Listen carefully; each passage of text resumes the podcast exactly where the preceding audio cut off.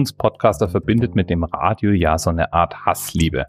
Wir sehen uns als Sender, so wie eben eine Radiostation. Aber anders als eine Radiostation senden wir eben nicht im eigentlichen Sinne, sprich über Funkwellen, sondern wir stellen unsere Materialien ins weltweite Internet und senden dort virtuell irgendwie. Wer rein zu Hobbyzwecken einen richtigen Radiosender betreiben möchte, also auf bestimmten reservierten Frequenzen ein regelmäßiges Programm ausstrahlen und mit Funk statt mit dem Internet arbeiten möchte, der muss mit hohen Kosten rechnen oder sich einen der in Deutschland verfügbaren Amateurradios anschließen. Eine Zulassung braucht es auch und dann ist das Equipment, das nötig ist, um auf UKW zu senden, auch nicht ganz billig, weder in der Anschaffung noch im Unterhalt. Ganz anders sieht's da mit dem sogenannten Amateurfunk aus. Der steht grundsätzlich mal jedem offen. Test, test, test, test, test, test. Roger, copy. Kilo 7 Delta X-ray. Very good morning to you. My name is Rainer and I'm located near Munich in southern Germany. Over. The name is Mitch, Mike, India, Tango, Charlie, Hotel, Mitch. And I'm in southern Florida, southern Florida on vacation. And it's really of good conditions to USA this morning. Back to you again, Mitch. K7DX, DF2 in you. Uh, the weather here 26 Celsius, but it's been raining here. Amateurfunker, wenn die Bedingungen stimmen, funken um die ganze Welt. Rainer hier und Mitch, die waren knapp 8000 Kilometer voneinander getrennt und haben sich dann doch ganz gut miteinander verstanden.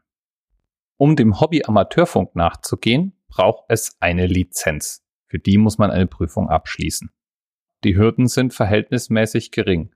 Und wenn man erstmal Mitglied in dem Verein ist, dann darf man mit 2,8 Millionen anderen Teilnehmern bestimmte Frequenzen benutzen und weltweit kommunizieren.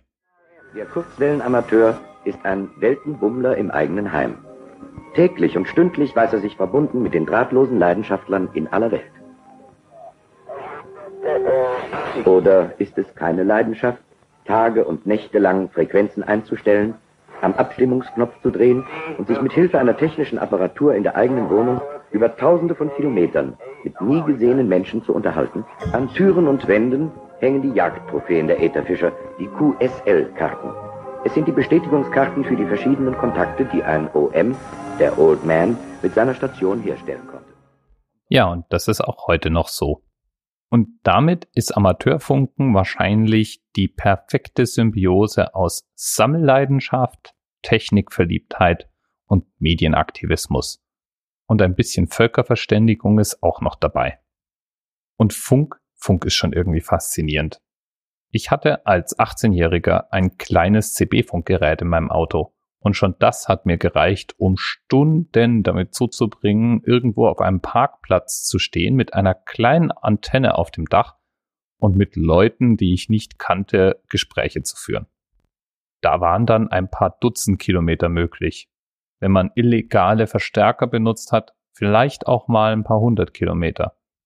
Das richtige Amateurfunker so viel weiterkommen, das liegt natürlich an den verwendeten Frequenzen.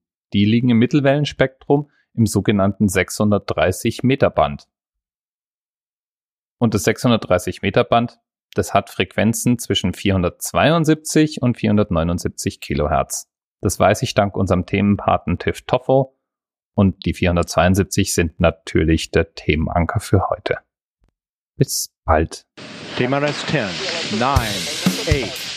The experience of 47 individual medical officers. Was hier über die Geheimzahl der Illuminaten steht. Die 23. Und die 5. Wieso die 5? Die 5 ist die Quersumme von der 23.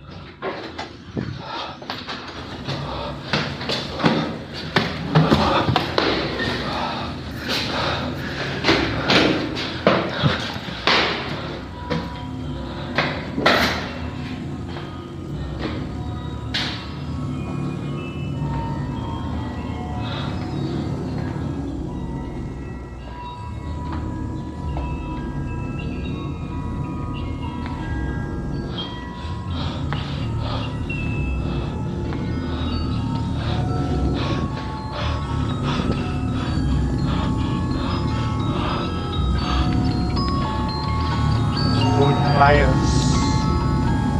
More fires. More fires. More fires.